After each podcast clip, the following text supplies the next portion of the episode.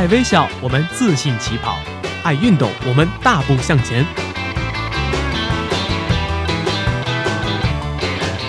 在这里，我们为梦想一起拼搏；在这里，我们为生活增添激情；在这里，我们用电波诠释体育，解说最实用的竞技技巧，报道最火热的体育赛事。每周精彩体坛盛况，我们与您一同分享。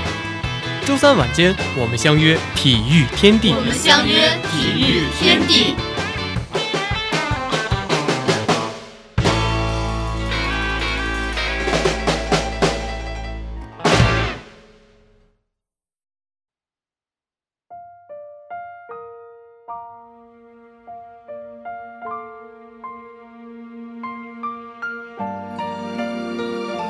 今天早上八点钟起了床。打开窗子，又开始新的训练了。早饭有鸡蛋、面包，还有一大杯牛奶。哥哥今天的水平似乎又比昨天提高了，好几个球我根本来不及反应啊！看来他离实现自己的梦想又近了一步。今天真是充实的一天啊！合上笔记本，看着边沿都发黄，甚至有些破旧的笔记本。封面上是一只微笑着的兔子，这微笑把他带到了多年以前，那时的他还只是一个孩子。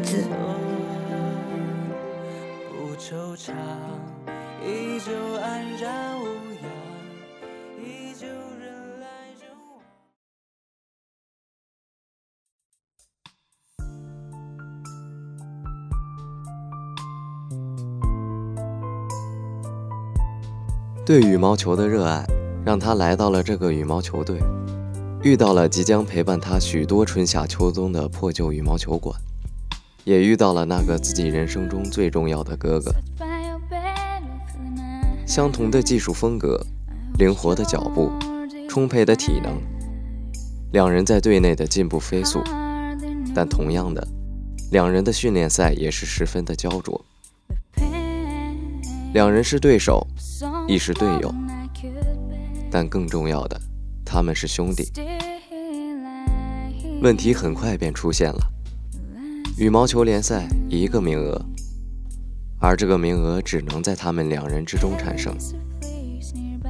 知道消息的兄弟陷入了熟识以来时间最长的沉默。很显然，这个名额会通过比赛的方式选出。但是真正到了比赛的那天，预想中精彩的对决并没有出现。站在网一边的弟弟早早的来到了球场，看见哥哥背着球包走来，只是用劲握了握球拍，又释然的松开，然后仿佛从什么当中解脱了，口中轻描淡写的说了三个字：“我弃权。”随手将球拍搭在肩上，一副吊儿郎当的样子走出了赛场，只留下了一片愕然的观众，还有费姐的哥哥。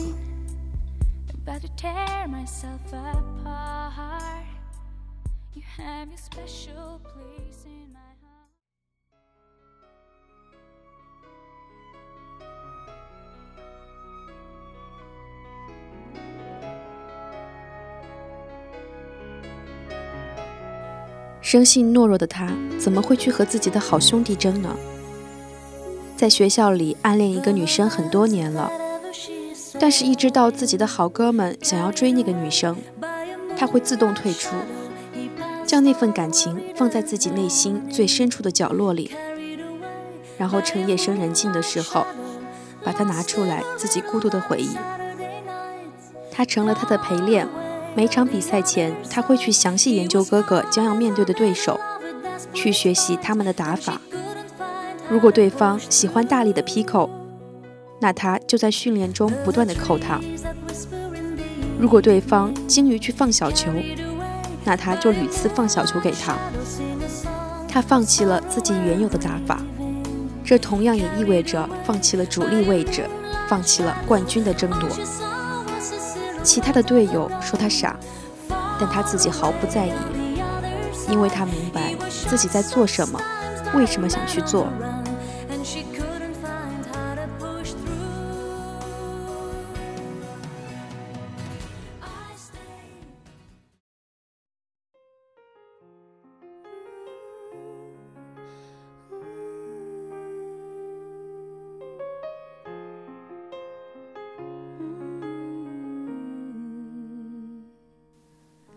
很明显的结果，哥哥在各项赛事上斩获无数荣誉。也许我和他之间的差别，也只有站在领奖台上的那一刻吧。看见哥哥站在领奖台上的那一刻，我的心里是这么想的。在高而空阔的比赛场馆里，羽毛球会以一种爆发又富有弹性的声音急速划破空间。但是在那间低矮破旧的训练馆，羽毛球只是沉闷的和球拍接触，掉头飞回，对一切毫不留恋。球馆里的欢呼和那种轻盈饱满的声音必定是属于他，但是我并不难过，我有我们自己的秘密。那一间训练馆，沉闷的回球声是我俩之间共有的记忆。在狭小的训练馆内。只有我会捕捉到回球声音的不同。一大早，在他进场开始一天训练前，当教练准备讲解一天的训练内容前，我会例行公事的从库房里把几十桶球搬进场馆，拆开包装，拿出几只崭新的球，摸着光滑的羽毛，这是每一天开始训练前的固定仪式吧。这些球似乎永远和我隔着一层。对训练馆内那些南征北战的运动员们来说，这些有十六片羽毛、五克重的球，上面承载着金牌目标和冠军梦；而对我来说，我看到的只是他一次次技术到位、姿态优美的击打。我只是一名陪练，冠军也许永远与我无缘。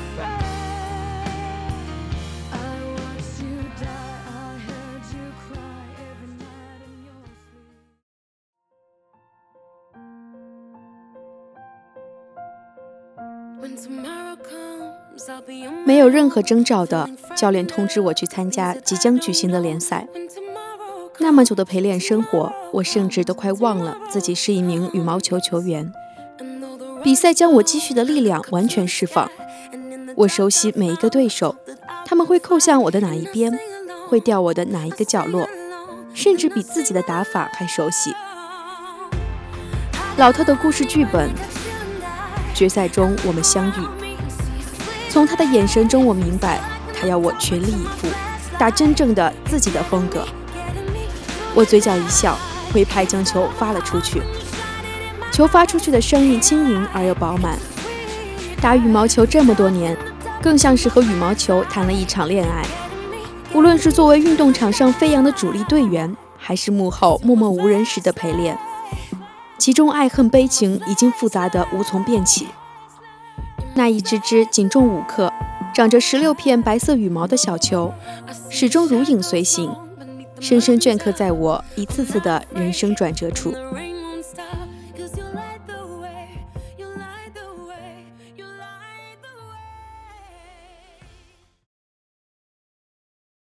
有时候，体育可以这么玩儿。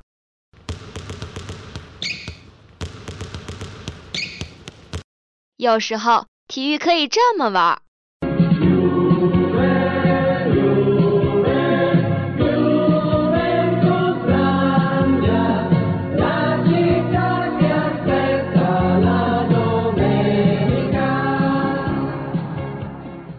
或者可以这么玩。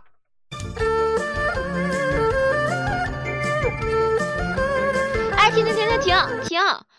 好像有什么奇怪的东西混进去了。哦，没事没事，只要有亮点，随便你怎么玩。接下来就是体育秀秀啊！